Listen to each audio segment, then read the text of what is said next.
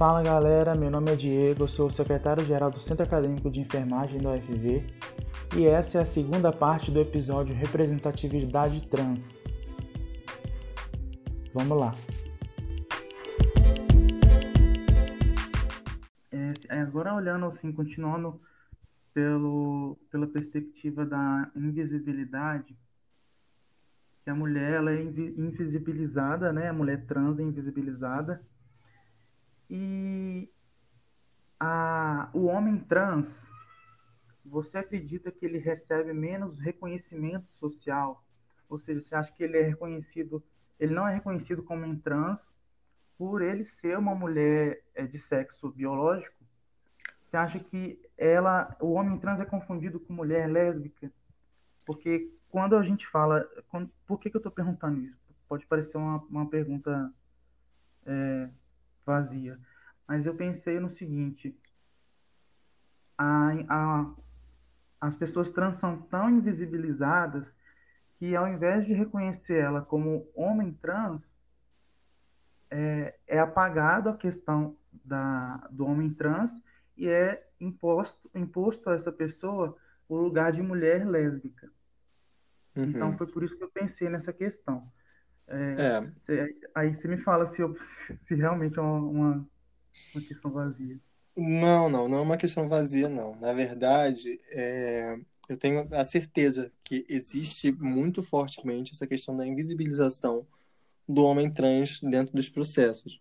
Nós, enquanto mulheres trans, nós ocupamos um espaço que é muito importante e que ele é muito significativo dentro da luta e dentro de tudo, e não que o homem trans não faça, mas a sociedade dá como resposta a toda essa luta que nós desempenhamos conjuntamente o processo de não validar a existência ou, ou a, a identidade do homem trans. Por quê? Porque a gente tem o um processo, por exemplo, né? A gente tem que entender que a gente vive num mundo, e isso já desde construções filosóficas falocêntrico, e que o mundo tem que girar em torno de um falo continuamente e que se você nasce sem ele ou se você nasce com uma estrutura diferente a ele, você é uma pessoa mais é, insignificante ou com menos reconhecimentos e menos direitos, né? Então qualquer mulher passa por esse processo ao longo de sua vida e tem a noção disso é, e dessa, dessa diminuição que a gente sofre dentro dos potenciais. O homem trans ele é aquele que ele segundo o, o, o, molde que é criado nessa sociedade, ele desafia, ele rompe essa barreira e diz assim: ei, eu sou um homem e eu não preciso ter um falo para provar isso. Ele, ele diz que ele, é, ele, desafia e diz que não precisa apresentar isso através de um único órgão representativo. E existem sim homens com vagina ou homens com útero e que isso não os desqualifica enquanto homem, sabe?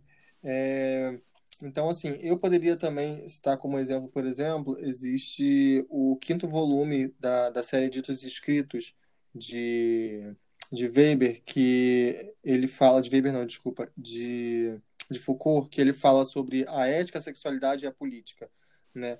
Onde ele dinamiza essa questão dos, dos sistemas e dos pensamentos e conhecimentos, né? E que como isso é governado por normas, que por essas estruturas que constituem é, os saberes sobre o corpo. Né? Então, a ciência do corpo é determinada dentro desse sistema de governo e estruturas. Então, é, pensando que a gente fala de um sistema construído, determinado por bases que são machistas, cis, falocêntricas, brancas, e que vão gerir a invisibilização, é, é pensar que vai começar a acontecer dentro desse processo o aprisionamento do direito de ser, de poder ser, de existir, de ser reconhecido como, de ser respeitado por nessa sociedade.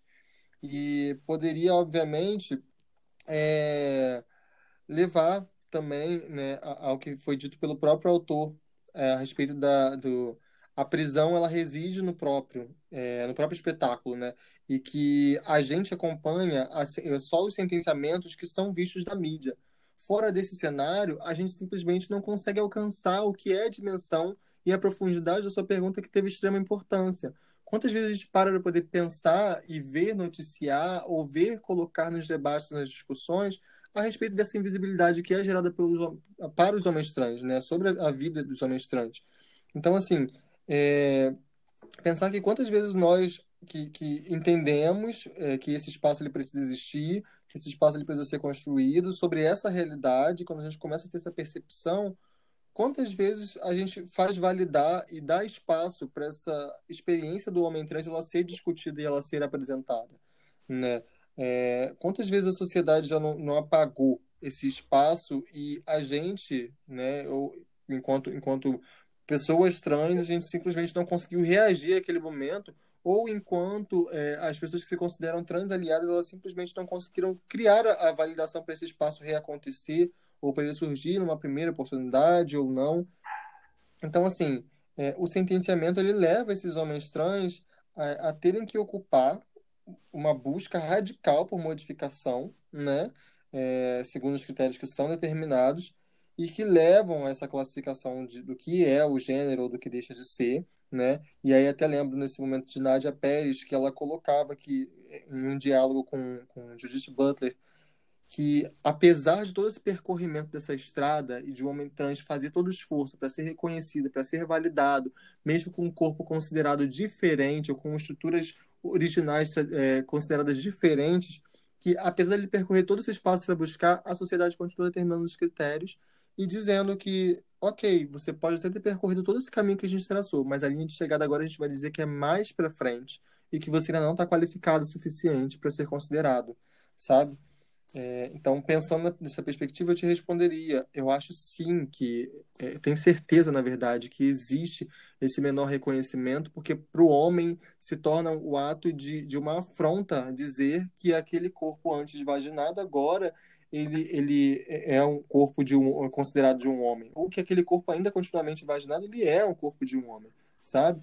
E bom, é isso. Seria essa a minha resposta para esse processo. É uma certeza, na verdade, que eu tenho. É, Helena, é, hoje a gente vê o tanto que os espaços de fala da comunidade LGBTQIA+, é, tem aumentado, assim. É, as representatividades têm sido temáticas muito recorrentes, né? É, o que uns tempos atrás eram é, menos comuns, né? E a gente tem visto muito, tipo assim, pessoas fora desse meio contando histórias é, é, é, dessas pessoas, sabe? O que, que você acha disso? É, é, é, sobre aquela questão mesmo que até a gente até você já até pontuou aí rapidinho de de qual que é a maior dificuldade que você observa é, dentro desse processo de engajamento da representatividade, da representatividade trans, assim. É, de, você acha qual que é a importância de pessoas trans contarem sua história dentro da transexualidade, dentro desse processo? Bom, é, a questão dessa fala, né, e o que eu observo então como, como dificuldade desse engajamento que você quer trazer. Isso. É, eu, eu penso que, assim, o processo de violência né, contra os, os, nossos corpos trans e as tentativas de apagamento elas são tão grandes, mas tão grandes, que às vezes, até para acessar as pessoas trans e trazê-las para o espaço de fala, se torna uma verdadeira caça ao tesouro. E o bom é que o que a gente acha realmente de resultado, eu vou considerar sempre um tesouro encontrar a pessoa trans e trazer ela para o espaço para falar. Uhum. E quando quanto eu, eu geraria, por exemplo, quanto é, o questionamento de quantos desses nomes que eu citei aqui, por exemplo, no início como referências trans, que tanto vocês que estão aqui presentes, quanto as pessoas que vão ouvir isso posteriormente já ouviram falar, quantas pessoas tiveram conhecimento desses nomes, né? Que reflete esse processo e qualifica essa fala que eu estou dizendo, do apagamento, do, dessa referência, de, sabe, de, de afastamento da gente da margem de fala. É, a mídia ela é voraz, ela é brutal e, e só dá lugar a quem ela quer e para quem ela considera a voz ou o corpo que poderiam ser vistos e ouvidos dentro do padrão. Né? É, para mim, esse, esse, essa dificuldade que eu enxergo, ela pode parear muito, né? E aí fazendo uma, aqui uma analogia ligada às construções trazidas por Lélia Gonzalez, por exemplo, é, ela põe no texto americanidades é, que ela propõe um olhar, o um diálogo, né, nas, pensando nas ligações potenciais e construtoras, segundo ela, da diáspora africana. E pensando é, na contraposição que era posta no diálogo, enquanto a tentativa de construção nas Américas. Então a gente sabe que existe aquele pensamento predominante da América do Norte enquanto um país de primeiro mundo e que ela não pode ter é, comunicação e relação com nenhum outro. E Lélia, no momento de sua construção, ela propõe esse cruzamento de todas as Américas para construir pensando nessa diáspora africana. E dentro da sua fala, inclusive, né, buscando, obviamente, restaurá-la, né, é, através dessa visão. E, e, aí, dentro dessa fala, o que, que Lélia, então, ela queria dizer com isso? Né? Lélia, obviamente, denunciando racismo, sexismo dentro dessas proposições dela, ela diz que aquilo que era considerado o lixo, segundo a visão é, abominável, obviamente, que a sociedade ela tinha e construído nesse processo da diferença das nações, que ela precisava continuar gritando e que ela queria ver o que esse que era considerado lixo ele falar. Então, assim, eu tô aqui, por exemplo, hoje, né? uhum. né? É, o lixo fala, ele consegue gritar, ele consegue, sabe, ele consegue realmente causar, é, é, ruir as estruturas, se for necessário aquilo que é considerado tão insignificante, né, que é a ferramenta que, que gera essa dificuldade, é, ela consegue falar, ela consegue se pronunciar, ela consegue modificar coisas se ela começar a tomar os espaços. Então, esse medo também dessa tomada de espaços é o que gera também esse, essa dificuldade, porque começam a ser gerados 500 entraves diferentes para que a gente simplesmente ocupe esse espaço e para que a gente esteja nesse espaço. É, então, assim, pensar, às vezes a fala pode até parecer pesada, né? Nossa, você está colocando então as pessoas nessa posição. Não, estou dizendo que o que a sociedade considerou aquela fala que não deveria ser pronunciada, que não deveria ser validada, porque era considerada uma fala de segunda categoria, de terceira categoria, o lixo da fala, o lixo da uhum. sociedade.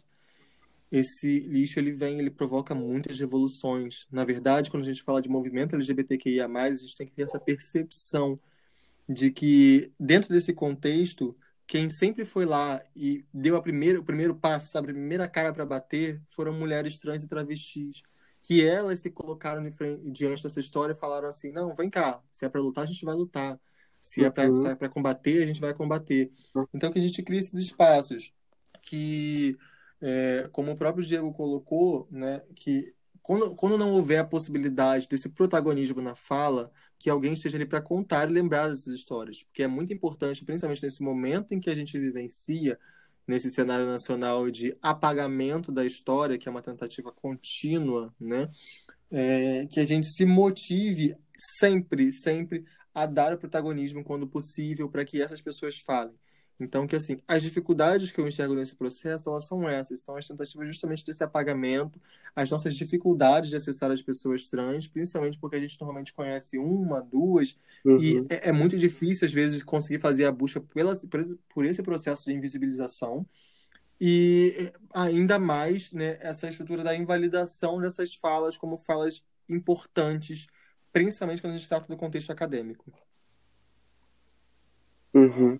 Nossa, e você trouxe uma questão assim que, que me faz refletir muito, porque você disse que é, é, o tanto, a importância é, é, é da população ter para o movimento LGBTQIA+, e, e ainda se, essa discussão, ela, não sei, sabe, eu posso estar falando, é, sei lá, coisa errada, enfim.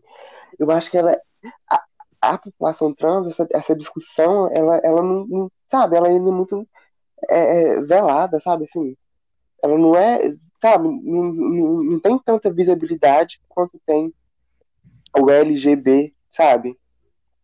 E, hum. e é, não sei, é. Velado, acho que é negada. Exato. Perfeito. Uhum. Eu, eu diria muitas assim, vezes, muitas vezes pra gente mesmo, sabe? Pelo L, pelo G. Uhum. E o B. Eu, exatamente. É. Eu falo que assim, a gente já tem uma, uma necessidade de luta constante no, no mundo contra toda essa é, estrutura opressora que criam pra gente enquanto comunidade LGBTQIA+. E aí, é, para a sociedade, em alguns contextos que não ferem essa genialidade, é mais fácil você aceitar algumas dessas letras que nos compõem. Então, quando uhum. essas passam, é, elas simplesmente muitas vezes esquecem que a luta tem que ser coletiva que não é porque eu consegui ser um pouco mais aceito que eu vou esquecer que, ei, ainda tem coleguinhas e coleguinhas lá atrás uhum. que precisam chegar e acessar esse espaço de ter o direito, né? Por mais que a gente saiba que não é fácil, e não é fácil para ninguém na comunidade, mas é lembrar que existiu, inclusive, uma, uma imagem que foi publicada há tempos atrás, no, acho que acredito, na verdade, que no, no último mês do orgulho, que refletia sobre é, esse cenário do que era cada letra. E a letra T, ela era representada por um caixão.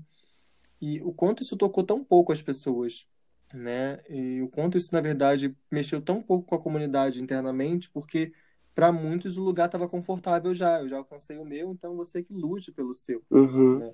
é pensar justamente nesse movimento aí de, de é, sim, a gente sempre teve ali tentando buscar a luta por todo mundo. É, que, é, por exemplo, trans, né, dentro dessa desconstrução que eu disse, a, a revolta de Stonewall, que é o processo que demarca né, esse mês, do, é, mobiliza esse mês do orgulho, ela foi, tava, tinha ali à frente Marsha P. Jensen, que é, era uma, uma mulher preta, é, trans, que estava ali lutando por todo mundo, né? Que estava que assim tentou pacificamente resolver esse discurso, mas quando não conseguiu, ela tomou todas as suas forças e atirou um tijolo contra a cabeça de um policial para poder fazer validar que se é para se abraçar, a gente também consegue, uhum. sabe? É, Sylvia Rivers, que também era uma mulher que estava ali, trans também, na verdade, depois ela, ela anos, muitos anos depois, ela vem se apresentar e se qualificar para a sociedade como uma mulher não binária, já que essa era a especificação, porque na verdade ela pronuncia isso através de um grito em, uma, em um ensaio que ela publica, é, dizendo: vocês têm que parar de me rotular conforme vocês querem. Não interessa se no momento eu me visto assim, se no momento eu me visto assado. Durante o ensaio, ela mesma se, se coloca ora como homem gay, ora como uma mulher, ora como uma drag queen, ora como né, a verdadeira rainha de todos os movimentos, ora como e, e, no final ela volta a se pronunciar como homem gay. E ela também estava ali muita linha de frente, junto de Marcha, nesse processo e, e, dizendo tipo, vamos dialogar, vamos dialogar, não vamos dialogar, então tudo bem. Quando ela viu que as forças se estremeceram, ela não mediu esforço, foi lá, pegou e tá com um coquetel molotov ali no meio da confusão, sabe, que gerou o grande incêndio do local e é, é, é mostrar isso. É, a população T, ela sabe que, que para ela, infelizmente, as coisas elas podem começar por uma caminhada mais leve na tentativa de discutir, de tomar seu espaço, mas que normalmente o enfrentamento contra essa, essa não cisgeneridade ela é tão uhum. intensa e ela é tão 8 ou 80 que ela vai pôr a gente no lugar de ou você vai lutar ou você vai morrer. E a gente luta, porque a gente quer viver. A gente luta para provar que a gente tem o direito de viver, sabe? É, Mas... Pensar que, infelizmente, a gente ainda tem essa estrutura muito invalidada pela própria comunidade é hum. triste. Mas é uma realidade que a gente precisa ver, admiti-la, né? Como a estrutura do racismo, é entender que, é, por mais que eu diga que não, toda pessoa branca ela é racista, um racista com potencial a se desconstruir, se modificar e com essa necessidade de fazê-lo expressamente todos os dias, porque nós somos criados e constituídos numa sociedade racista, é, e a gente, e enquanto pessoas brancas, as pessoas brancas usufruem desse processo. Então, é pensar que nesse processo, enquanto comunidade, as pessoas que conseguem acessar, às vezes, com uma maior facilidade por conta das lutas que já foram construídas até aqui, que a gente não pode invalidar quem está ali ainda tentando lutar para poder alcançar um lugar ao sol. Uhum. É, para a população cis é muito mais fácil, com certeza. É, agora falando um pouco, Helena, sobre o ensino universitário. É, eu não consegui levantar dados atuais em relação ao número de estudantes dentro das universidades públicas que pertencem à comunidade LGBTI+. É, visto isso, eu acho que a gente pode considerar que o acesso à educação de qualidade, né, que é um direito humano, é, não está ganhando a relevância que ele merece. Então, qual que você acha que é o papel que a universidade tem com essa população? O que, que você acha que falta? O que, que você acha que a gente já alcançou? Se você quiser falar sobre as cotas também, pode falar. Eu, eu penso que, inicialmente, por parte da universidade, isso assim, seria um, um recado, uma carta aberta e rasgada a todas as reitorias universitárias, as direções universitárias, coordenações de, de unidades acadêmicas, né, de graduação, de pós-graduação, que elas saíssem do seu mundo comodista, de produzir só pensada do contexto cis, né, de parar de viver nessa caixinha cis, hétero, branca, para pensar em sociedade. que não adianta muitas vezes a gente falar, não, mas eu sou de saúde coletiva, eu penso na sociedade. Mas que sociedade é essa que você pensa e projeta? Né? Se é uma sociedade que ela não me inclui, ela não me discute, ela não é sociedade. Porque, ei, eu constituo esse espaço. Goste ou não, aceite ou não, eu estou aqui, vou permanecer e vou resistir. Agora, é, o que eu diria dentro desse papel é, é isso: falta essa, essa mobilização interna da universidade em si de sair desse comodismo, de sair desse momento de estar muito confortável aqui, a gente não discutir a questão do movimento da comunidade LGBTQIA+.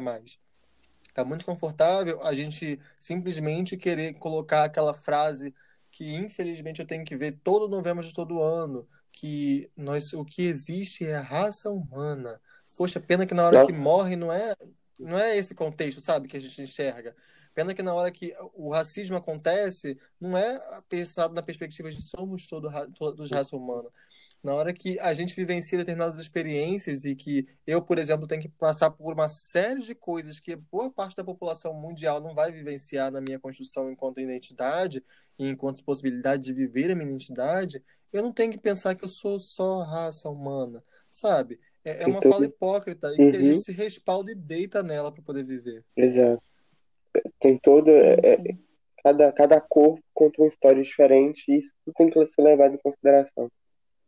O, a história de uma mulher, um homem trans, de uma pessoa trans, é totalmente diferente de, de, de uma pessoa negra, de uma pessoa branca, de um, de um homem gay, de uma mulher lésbica. E, infelizmente, você está certíssimo, a universidade tem se calado, assim, e é triste, porque é um lugar de produção acadêmica, um lugar de produção de, de conteúdo, de inovação, de discussões políticas.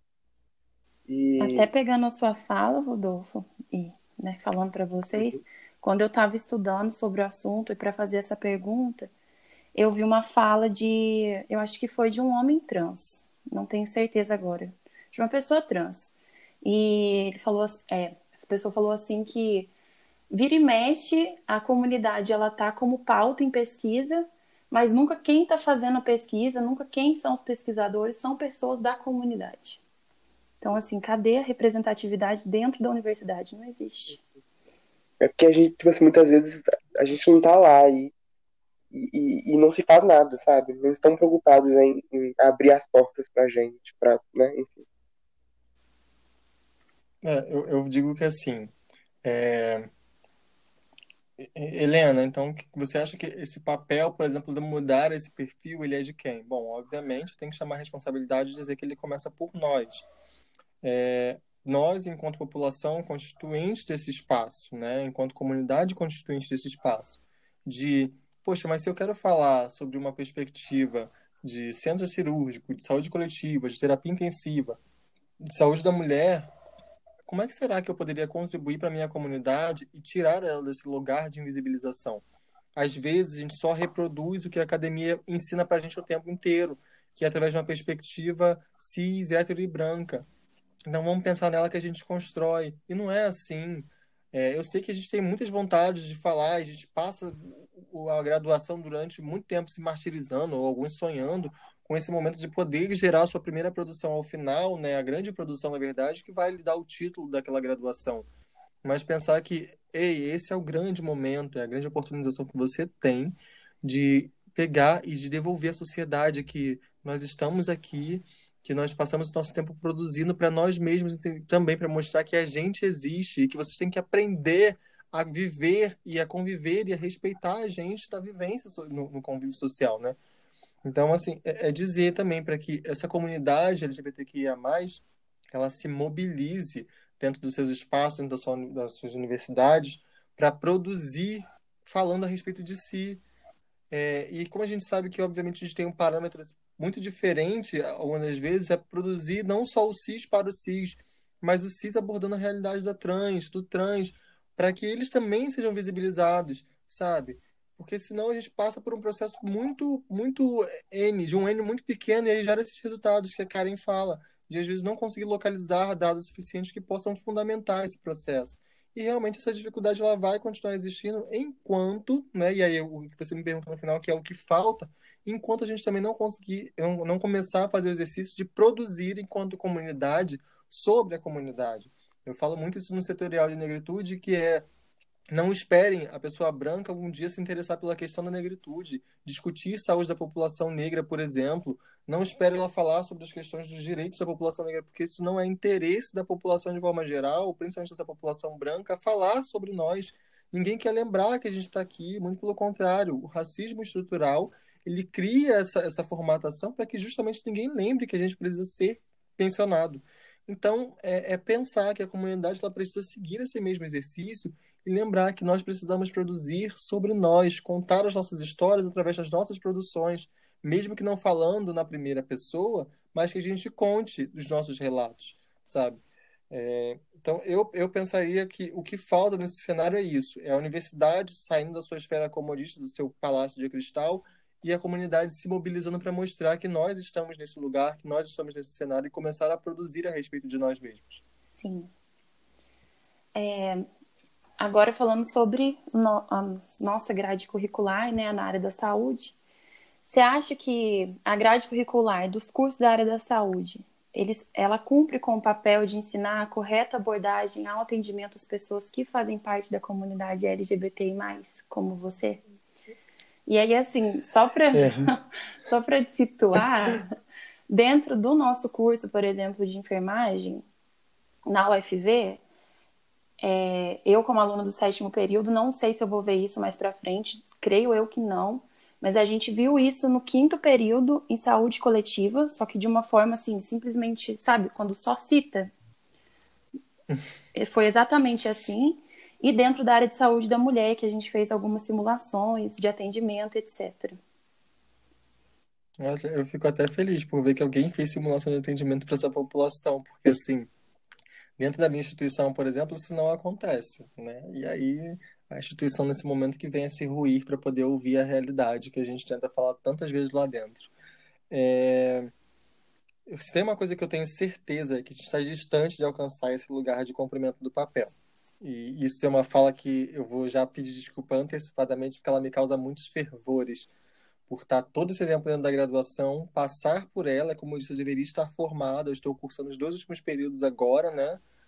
É, acaba a pandemia para poder me formar, pelo amor de Deus. Mas. Você está fazendo estágio agora? Ao fim desse cenário, então. É, então, seria estágio curricular agora do oitavo período, né? E posteriormente estágio curricular do nono, que seria estrutura hospitalar. O oitavo é unidade básica, né? Gestão de unidade básica. Então, assim, eu tô até esse momento, né, em todos esses períodos, vivenciando a, expectativa, a experiência de não ver é, a, a minha população ser citada, a minha comunidade ser citada em momento nenhum durante a graduação. Isso eu posso me referir a N transpassamentos meus, tanto o de mulher trans quanto o de, é, de mulher negra, né? Então, assim, nesses espaços que eu constituo, que eu tenho um local para poder falar e me posicionar enquanto membro da comunidade LGBTQIA+, eu não vi em nenhum momento alguém pensar na perspectiva de saúde de pensar nessas pessoas, porque a gente reflete, obviamente, uma das questões que eu sempre tento colocar é silenciar também é manifestar posicionamento. E as pessoas precisam começar a entender isso. Não é que, ah, porque se eu não falei, não quer dizer que. Não. Silenciar é manifestar posicionamento, determinar lados. E uma característica muito natural da branquitude é não precisar lembrar, por exemplo, que ela é branca em momento nenhum. Quantas vezes as pessoas brancas elas vão entrar, passar, sei lá, por um americano da vida e vão precisar lembrar que elas são pessoas brancas e como elas devem se portar para eles não serem mortas, não serem pisoteadas, não serem asfixiadas dentro desse processo. Entende? Então, assim, se tem uma coisa que a gente não tem nesse momento, é o alcance desse papel. É, então, eu, inclusive, poderia dizer isso como recado até minha própria universidade, que é não vir pensar e dizer para mim, numa estrutura de um currículo de enfermagem que a gente acaba de reestruturar, que está, inclusive, desempenhando agora, está no sétimo período da construção nova curricular, né? Eles têm um período de diferença para mim, e que dizer que uma disciplina de 30 horas, ela traduz no currículo todas essas invisibilidades que são causadas tanto à comunidade quanto à população negra. Porque é isso, incluíram tudo numa disciplina só e eles acham que 30 horas contempla. Porque é, é, é o famoso fazer para inglês ver. Uhum. Né? Então, assim, é, a, a resolução para esse, esse problema, para essa situação, é não viver desse comodismo de criar uma disciplina e colocar no currículo e tudo que existe nela, sabe? É, é não aceitar, Karen, que duas experiências ao longo da graduação sejam naturalizadas dentro do nosso da nossa vivência, que o nosso corpo ele não possa ser dito somente é, num, num, possa ser só interpretado em todo tudo que ela constitui somente naquele momento ínfimo, em uma disciplina que depois de milhares de períodos eu não, talvez não lembre, talvez aquilo não marque, assim, porque a didática foi diferente, ou porque a, a experiência de passar nela foi muito diferente, sabe? É, eu falo isso, é um, um exercício para a docência nacional, que ela pare de refletir que 40 páginas de currículo, elas são tudo na vida. Porque, para mim, isso não quer dizer nada enquanto a gente ainda tiver aulas de saúde pública ou saúde coletiva que estão tratando da pessoa trans e, e sobre o acolhimento das unidades, unidades de saúde, é, que ela não enxerga a, a, a pessoa trans para além de uma IST ambulante, né? É, a obstetrícia, que não fala sobre a gravidez do homem trans, por exemplo, a saúde da mulher, que não fala sobre a mulher trans, ou até sobre a mulher cis, lésbica, é, e a clínica médica, inclusive, que eu não vou nem transpassar a clínica médica porque ela não nos aborda no momento nenhum. A clínica médica é aquele lugar que ela passa mais neutra, tão neutra que ela esquece do negro, tão neutra que ela esquece das, das pessoas que compõem essa comunidade LGBTQIA+. Então, assim, eu acho que essa grade curricular, se tem uma coisa que ela está é longe de nos contemplar em qualquer esfera. É pensar que ela precisa de uma revisão e que, Helena, você acha que como essa revisão se dá se ela é pensada por um corpo docente, por um núcleo docente estruturante? Bom, é que os alunos comecem nos momentos finais da disciplina, né, que é o único momento que a gente recebe espaço para fala de como você acha, fulaninho, que foi a disciplina para você até aqui? Não, professor, eu acho que ela não me contemplou, não. Porque em momento nenhum a gente discutiu, em momento nenhum a gente chegou a falar, em nenhum momento a gente chegou a se colocar. Ainda aconselho mais ainda a quem estiver ouvindo, que é, a gente pare para poder pensar que quando a gente chega no espaço de aula, a gente não tem que aceitar esse modelo de ensino que simplesmente o docente tem o poder de nos questionar, mas que a gente retorne esses questionamentos ao docente. E que se ele se põe no lugar de não sei, que ele saia desse comodismo, porque eu não posso responder na minha, nas minhas provas e avaliações só não sei e sair andando e achar que isso me contempla, porque alguém vai me cobrar aquele saber em algum momento. Então, enquanto alunos, nós assumimos essa postura de cobrar esse saber também. A docência que se atualize, se vire, dê seus pulos, ela faça por entender e por aprender para que esse modelo de ensino tão segregador, tão excludente, ele não continue imperando no meio das nossas universidades e academias. Nossa, você foi falando e a minha cabeça foi só, tipo, concordando, sabe? Toda hora, assim, tava toda hora fazendo um sim com a cabeça. É... Eu acho que chega a ser até uma hipocrisia muito grande, porque a gente defende a saúde integral, equitativa, universal, única para cada paciente, com as suas peculiaridades, e acaba, acaba que a gente não tem nem preparação para isso, sabe? A gente acaba defendendo Sim. isso e não tem preparação para isso. Aí quando chega nesses corpos, aí entra aquela teoria de que todos somos todos nós, somos todos humanos e a, a anamnese que eu faço para um homem branco é a mesma anamnese que eu faço para um homem negro. A, a anamnese que eu faço para um homem cis é a mesma que eu faço para um homem trans e, e a gente entra nesses contrapontos, né? Mas assim. Eu lembro do. Sim, são, são, eu até diria assim, é, peço perdão pela interrupção, é que assim, a, a experiência que, por exemplo, muitas mulheres trans vão relatar nesse cenário é que é, antes, por exemplo, do processo, para quem, para aquelas que decidem, que optam, né, por, pelo, pelo processo cirúrgico e tal, para essa comunidade trans, é, é pensar que antes desse processo, a gente chega na unidade de saúde, isso é uma experiência própria minha. Cheguei numa unidade básica de saúde próxima à minha residência, conforme orienta né, a distribuição de áreas. E aí fui lá, me coloquei lá, não, ó, sou Helena, etc e tal, identidade. Você apresenta identidade. Não, você não é Helena. Falei, não, eu sou Helena. E aí você tem que começar com uma guerra infindável para explicar que você é Helena, que você é Helena e pronto, acabou. Né? E aí, quando você passa daquela barreira e a pessoa consegue entender quem você é, ela vai para outra esfera do atendimento e você lidar com um profissional, por exemplo, da enfermagem, que no seu acolhimento começa a perguntar sobre uma lista infinita de exames é, para ISTs que às vezes simplesmente não lembra que existem, mas que querem colocar ali aquela imposição de que toda pessoa trans ela é uma pessoa que ela é um antro de doenças e de, de sabe? Uhum. E, e, é, eu vivenciei essa experiência, eu fiquei olhando e falei, gente, esses são os profissionais que a gente está formando e dizendo que a gente tem atendimento humanizado e acolhedor, baseados numa política de humanização e numa Constituição que diz que é, a saúde ela é um direito de todos e um dever do Estado, né? Que a gente faz saúde para todos. Eu queria saber quem é esse todos, porque eu não fui incluído nesse todos.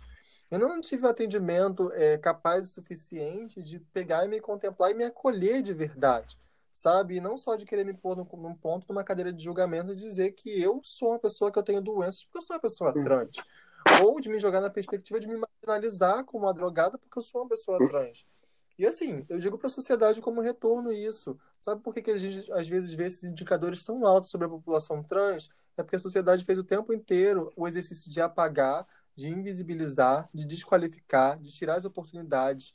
E aí depois vem para mim com um papo de meritocracia. Desculpa, mas essa meritocracia não vai funcionar nunca, ela não vai ser existente em processo nenhum, porque não importa o quanto eu me esforce, enquanto mulher trans, sempre vai ter um infeliz para poder me invisibilizar, e me tirar uhum. daquele espaço como um espaço que eu tenho o direito de estar e de ser tratada com a qualidade né, de serviço, de atendimento, como todo ser humano merece ser tratado. Uhum. Ô, Helena, já pegando o gancho para a próxima pergunta, é, nós, assim, como futuros profissionais da saúde, como é é é, é, é, cidadãos em primeiro lugar, né? qual que, que você, assim, na sua experiência pessoal e também como acadêmica de enfermagem, qual que é a, a, a, a, sua, a sua visão assim, da importância que o profissional da enfermagem tem é, para contribuir mesmo com essa responsabilidade social, né? E assim, e é. só para completar a pergunta, e, e, uma dica mesmo, como que, que você gostaria de ser atendida? Bom, vamos lá. A gente, é, dentro da universidade, eu vou, eu vou repetir uma, um trecho de uma resposta, que é realmente a questão do comodismo que a gente se coloca, enquanto se o mundo está confortável para mim, logo eu posso permanecer e só seguir por ele. Uhum. Convocar o, o corpo discente, enquanto enfermagem nacionalmente falando, é, a parar com esse reflexo de só passar pela academia, passar como um vegetal que não questiona, que não se coloca, que não contrapõe nada, né? E apresentar, para além disso, que a gente fala principalmente nas matérias de saúde coletiva, de saúde pública, conforme a, a, a nomenclatura de cada universidade, que nós somos educadores em saúde. Mas que educação em saúde que você pode dar, que o profissional de enfermagem pode dar, se ele nunca parou para se educar contra aquela população, contra aquela comunidade. Então, o primeiro exercício é que esse profissional ele busque ir lá e estudar e aprender sobre essa população. Que ele busque compreender, vai lá, para, lê a cartilha, lê a, a política sobre essa população. Óbvio, eu entendo que elas são defasadas e que elas estão lá, mas é melhor você começar de algum lugar e ter uma base para questionar né, pessoas trans e isso aí, tipo, não, não é uma, um retorno específico a você, mas já passei por alguns casos que as pessoas falaram isso. E hoje eu ouvi uma fala de uma pessoa que eu considero extremamente importante na minha vida, o Iago Castro, da UFPA, e ele colocou assim: é, eu não tenho que ter a obrigação de ficar o tempo inteiro tendo que dar aula sobre racismo, por exemplo, para as pessoas, que foi o caso que ele citou. As pessoas têm que parar para poder ficar ali e ler, e vai buscar, e vai se desconstruir, sabe, para poder alcançar aquele processo é, eu trago isso para minha perspectiva enquanto Helena. Eu não vou virar docente da disciplina, eu vou trazer as minhas contribuições enquanto na minha vivência, por exemplo. Mas é, eu preciso que a minha docência saia do comodismo para ela ir aprender, para que ela vá buscar, para que ela leia as políticas e para que ela traga elas para as aulas, para que eu possa me colocar como contribuidora, como participante, sabe? E eu digo com muita sinceridade é o questionamento que me foi feito é, sobre como eu devo, gostaria de ser tratada. Eu gostaria de ser tratada com essa real humanidade, com essa humanização que a gente tanto diz que a gente está construindo durante o processo da nossa academia. Eu queria ser acolhida de verdade por pessoas que elas não me olhem de cima a baixo, que não fiquem fazendo comentários pelos cantos da unidade, por pessoas que entendam sobre mim e quando eu preciso falar de processos, por exemplo, hormonais em relação ao meu corpo e como o meu corpo está reagindo a esses processos, que elas saibam dar orientação, que elas saibam conduzir esse processo, sabe? É, é, muito triste, às vezes, a gente ficar ouvindo o profissional de saúde só dizendo assim, não, porque a população trans é uma população muito rebelde. Ela inicia seus tratamentos, sua terapia de forma completamente errada, faz um monte de besteira com o corpo. Mas espera aí, você já parou para pensar quantas vezes essa população ela tentou acessar o serviço de saúde para obter uma informação nunca teve um profissional que soubesse informá-la sobre nada, que nunca soubesse, que soubesse direcioná-la, por exemplo, para os ambulatórios especializados em saúde da população trans, e que entender também a responsabilidade do saber sobre nós não é só dos ambulatórios especializados. Nós, enquanto pessoas constituintes dessa sociedade, nós temos que ser atendidos em qualquer lugar com a mesma qualidade, com a mesma dedicação, e é isso. E aí não adianta dizer, às vezes, né, até puxando um pouco aquele, aquele, aquele gancho do, do ensino universitário, é, não dá para dizer só que, não, mas nós estamos formando generalistas e não cabe no, no processo curricular pensar que é, tão especificamente em vocês. Problema é que ninguém está pensando tão especificamente. As pessoas estão pensando tão superficialmente, mas tão superficialmente, que esse superficial quase não, esse superficial não existe na verdade. Ou se ele existe, ele é muito pouco, muito pouco, tão ínfimo que ele não traz nada. Né? Por que, que cita uma perspectiva ao longo da graduação inteira, a gente consegue colocar o corpo humano como uma estrutura única, né, cis, ao longo da graduação inteira e não cabe espaço nas nossas disciplinas para fazer uma paridade com o corpo trans? É, com, com um corpo cis, mas com outra orientação sexual, e como ele se movimenta, como ele se, se conduz e se ele, como ele vivencia a sua diária na sociedade.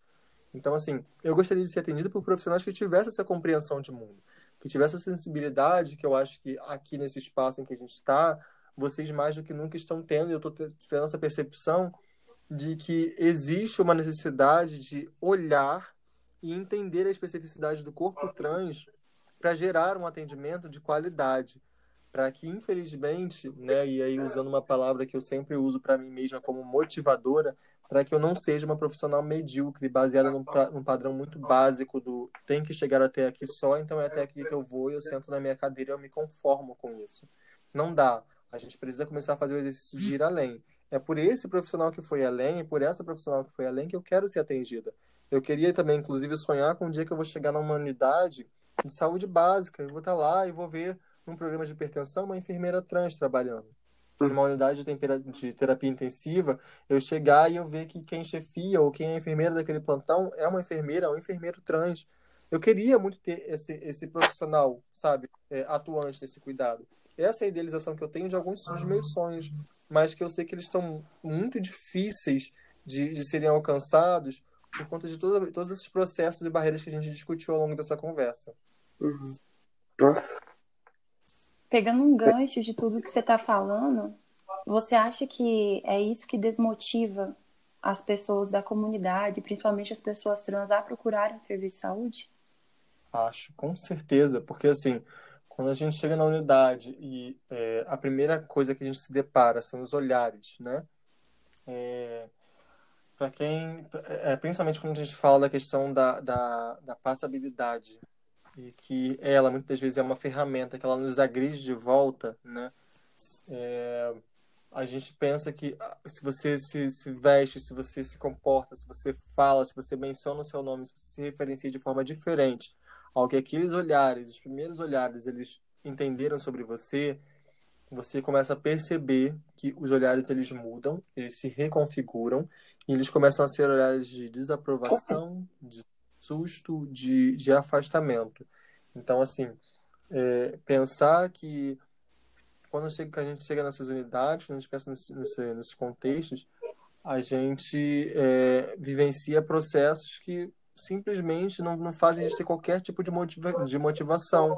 E aí vai buscar é, para aquelas que conseguem ter um acesso maior o que está nas redes, né, o que está na internet, é, o que está nos grupos, seja de Facebook, de WhatsApp, buscar é, o processo de, de aconselhamento, talvez, com, conforme se dá em alguns contextos. Por exemplo, eu venho, eu estou inserido num processo de fé, de religião, de comunidade, né, que é uma comunidade de matriz afro, uma religião de matriz afro, que ela é totalmente oral, né? Então a gente passa todos os nossos ensinamentos através da oralidade, para entender, tem que estar, tem que se fazer presente, tem que questionar e tem que vivenciar as experiências de poder aprender.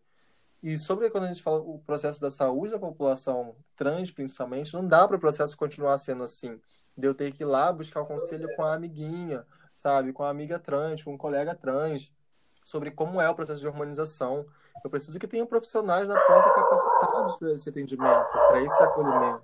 sabe? Para que depois não fiquem discursando sobre mim, dizendo que eu sou a irresponsável que saio tomando medicamentos, que saio tomando hormônios e tudo mais. Até porque muitas vezes a gente tem essa necessidade de adaptar o nosso corpo com urgência, porque é um corpo que nos sufoca, é um corpo que, que nos machuca, que nos fere muitas vezes, por não estar daquele formato que a gente idealiza enquanto nosso corpo ideal. Né? Enquanto a nossa construção de corpo perfeito. Isso não é pautado no. Não, porque a sociedade te diz e você pensa que é assim. Não, é o, o corpo que nos traz conforto, sabe? É, é aquela estrutura que nos faz sentir é, como nós realmente sentimos que somos, como realmente nós nos colocamos no, no, enquanto somos. Então, é pensar que dentro desse processo, é, o, que, o que traz essa, esse, esse afastamento da comunidade é justamente isso, essa falta de qualificação nesse atendimento, essa falta de preparo, e que ele sim, ele nos leva às condições, às vezes, até de riscos da nossa própria vida. Porque vamos lá, não dá para a gente reduzir, né? Ou eu espero que aqui ninguém tenha esse pensamento, as pessoas que estejam ouvindo e construindo seus processos de enfermagem não tenham esse pensamento, que dar uma vacina ou que dar uma injeção é um processo fácil e simples. Porque se alguém me disser que é isso, por favor, a gente tem que rever então o que você aprendeu na academia. A técnica, de certa forma, ela pode ser desenvolvida, aperfeiçoada e executada com uma facilidade depois, né, devido aos processos de estudo e desenvolvimento. Agora, reduzir isso a uma simplicidade, entendendo que a gente vai perfurar um corpo e toda a estrutura de órgãos que o compõem, toda a estrutura de, de do sistema venoso, arterial que vai o compor, é realmente, é, se a pessoa não refletir sobre esse processo, ela dizer que é simplesmente fácil, é, eu vou ter um ponto de estranheza, discordância e de questionamento muito sério sobre que formação é essa que essa pessoa está tendo. E pensar que é, existem, por exemplo, processos de hormonização que vão lidar com esse processo das injeções de hormônio e as colocações até com questão aos comprimidos, as questões medicamentosas, tudo que a gente passa em farmacologia durante a nossa universidade, a gente sabe que não é uma disciplina fácil, que a gente faz, estala o dedo e passou e acabou. É, pensar que tudo isso que a gente compõe na nossa estrutura, ela vai ser simplificada por um processo de alguém que vai lá e fala, toma tal comprimido, não é assim que vai funcionar, não é assim que vai ser. Então, que a gente seja, seja esse profissional preparado, que nós nos tornemos esses profissionais preparados para acolher quem chega na nossa unidade e simplesmente não reduzir, tipo, não, é só tomar tal comprimido. É explicar, é orientar, é informar sobre os cuidados, sobre a necessidade do acompanhamento, é validar a importância de que nós temos e do porquê nós estamos ali. Né? Senão não precisava de enfermagem para poder fazer esse serviço, não precisava da enfermagem estar ali para fazer isso. Era deixar pelo conhecimento empírico da população. Uhum. Sim, sim. Tratamento humanizado, né? Na Exatamente. O... Acho. Nossa, eu tô até. tô seca. Tô seca. Todo mundo desconcertado. Sim, eu tô desconcertado. Porque, assim. Nossa. Ó, oh, o Rodolfo saiu. O Rodolfo saiu. Enfim, vamos. Eita. A gente pode finalizar com ele, sem ele. É, ô Helena, é, o que o fórum esse, esse ano, essa semana está mostrando, pelo menos para mim, é, são essas populações invisibilizadas. São as pessoas trans, são as, as pessoas indígenas e que são da comunidade. São é, essas pessoas que não têm acesso a ao ensino superior. Então, para mim, tanto que depois que de, depois da live que a gente discutiu a questão da resistência LGBT na comunidade indígena, eu, eu mandei um áudio pro, pro Marcelo falando, Marcelo, a forma como eu me sinto agora, a forma como as pessoas que assistiram a live é, se sentem, é, por perceber que essas pessoas estão invisibilizadas assim há anos, há séculos. As pessoas estão sendo violentadas e invisibilizadas e a gente nunca parou para pensar.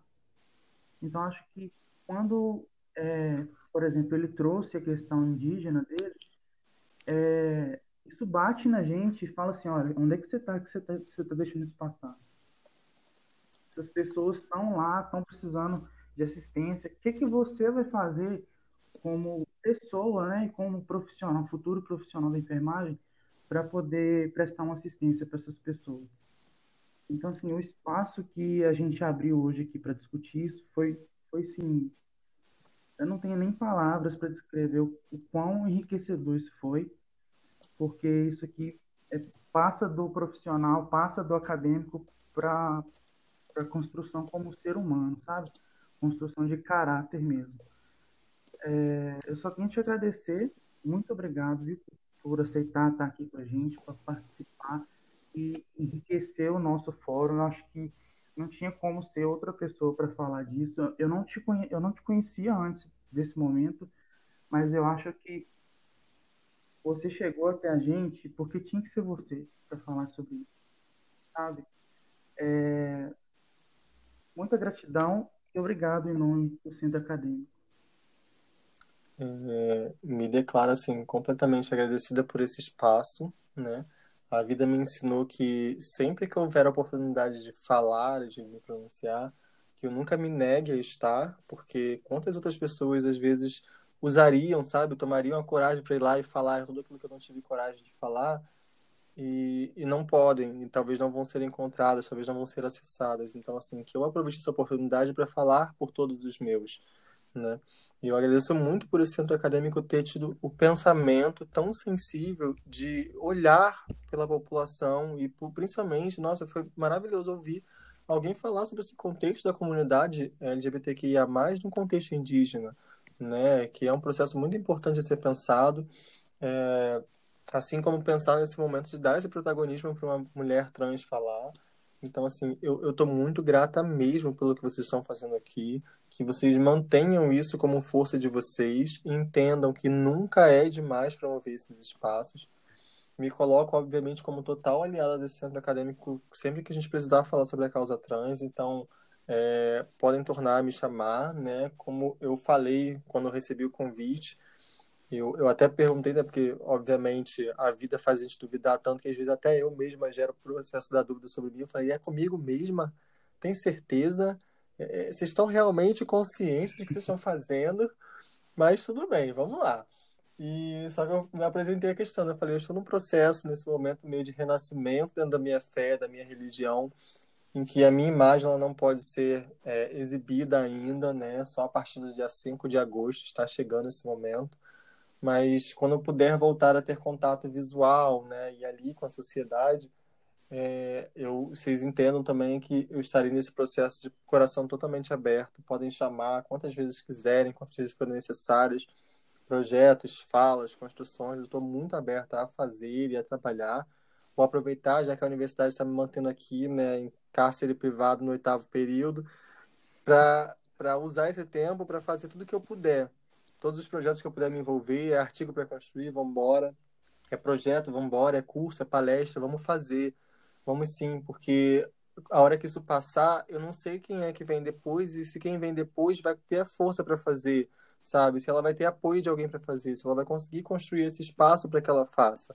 Então, é, me coloco muito aberta mesmo para contribuir, tanto com vocês quanto com qualquer outro que esteja ouvindo. Estou muito à disposição mesmo e agradeço profundamente. Vocês não sabem o tamanho da gratidão que eu tô por estar nesse espaço e por poder falar tão tranquilamente nesse espaço com vocês que foram incríveis durante todos esses momentos, com as perguntas e com as falas de vocês. É, eu queria agradecer também a sua presença, a sua disposição, que eu sei que demorou e a gente teve muitos problemas técnicos. É, eu acho que foi um negócio assim incrível quem ouvir vai sentir a mesma coisa que a gente sentiu te ouvindo, sabe? Foi um, uma coisa muito enriquecedora, muito gratificante. Com certeza, se a gente tiver a oportunidade, a gente vai te chamar de novo. Isso aí é sem dúvida. E assim, falar que eu tô admirada. É, é isso assim que fica para mim. Nossa, tô admirada. Muito obrigada mesmo.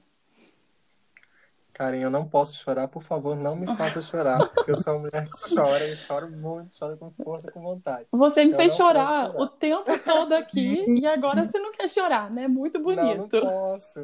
Helena. Eu também, eu choro... meus, meus precisos, eu não posso chorar, então tem que segurar o choro até acabar esse período para poder pensar em chorar de novo.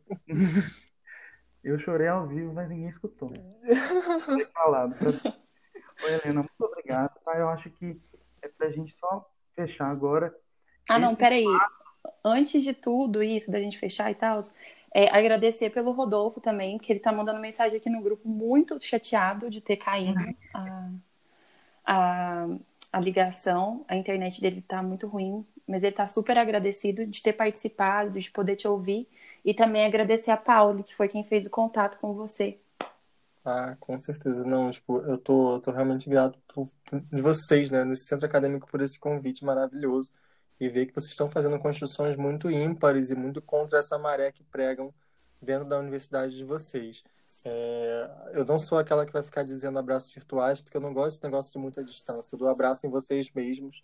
Vocês se sintam abraçados, acalorados nesse momento, é, mesmo que pandêmico, mas, enfim, como a distância nos permite, então que se sintam abraçados nesse momento e quando isso tudo passar e a gente puder, a gente se reencontra, a gente se abraça mesmo, a gente constrói junto. A Rodolfo voltou. Que isso, Rodolfo? Ressurgiu. Rodolfo, Gente, meu filho. Você voltou Hum. só pra dizer tchau. Vocês estão me escutando? Sim. Ai, eu entrei.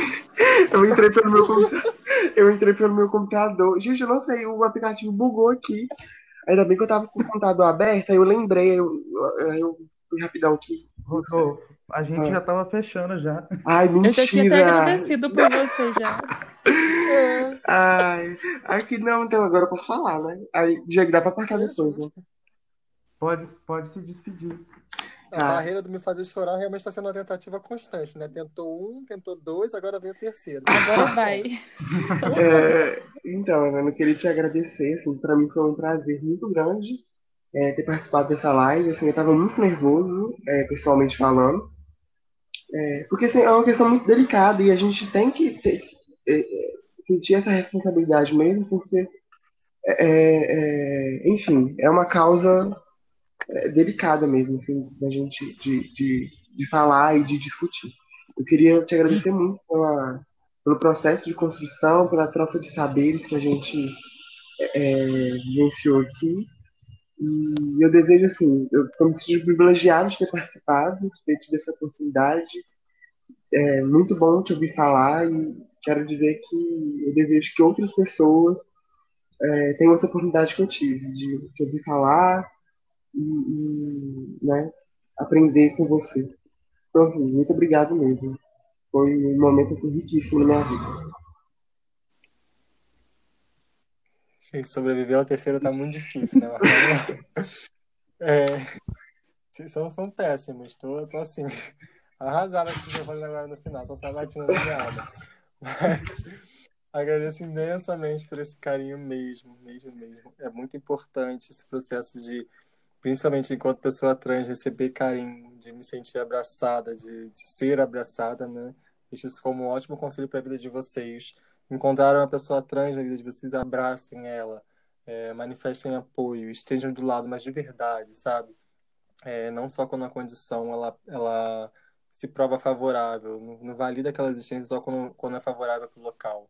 Desafie também o local a, a se adaptar para aquela condição que ele antes não enxergava, né? Deixar para contato não é fazendo mexão, mas é só porque realmente é uma das poucas formas de contato comigo. É, o, o Instagram, né, que é arroba HelenaDETG. E aí que vocês, enfim, depois procurem lá, sou aquela pessoa com aquela, cara mesmo estampada e eu vou aceitando, eu só vou realmente me comunicar por aquela via com vocês posteriormente, né, porque preciso também nesse processo, eu não estou utilizando o Instagram profundamente, mas deixem um convite lá, depois a gente aceita e a gente vai conversando e vai dar tudo certo. Tá bom? Já mandei convite já. Lindíssima. Não errou. Então, muito obrigado para todo mundo que estava aqui. É, esse, gente, quem estiver escutando, é um, é um espaço para sensibilização, para desconstrução, mas principalmente também para sensibilização. Então, que não a discussão não termina aqui. Agora fica por conta de você que está escutando, procurar, ler, entender, é, levar essas discussões para outros espaços. Então, é, fica por, pela responsabilidade de vocês, hein, gente? Muito E, obrigado. e principalmente para o espaço acadêmico, né? Eu lembro que que no, no congresso eles falavam muito sobre isso. Pergunte ao seu professor. É, quando ele está tá dando uma aula, uma aula prática de um preventivo, um pré-natal, enfim. E se fosse uma mulher trans? E se fosse um homem trans? Qual seria o meu procedimento? Se fosse uma mulher negra, se fosse um homem negro, o que, eu faria? Qual, como, como que eu atuaria nesse momento? Então, sensibilizar isso para a gente trazer essa discussão também para dentro da nossa faculdade mesmo, porque a gente precisa é, é, é, é form... É, esses lugares precisam formar profissionais preparados para atender todos os tipos de corpos. Obrigado. Perfeito. Então é isso, gente. Tchau. Beijo. Beijo, Beijo tchau, gente. Prazer. Beijo a todos.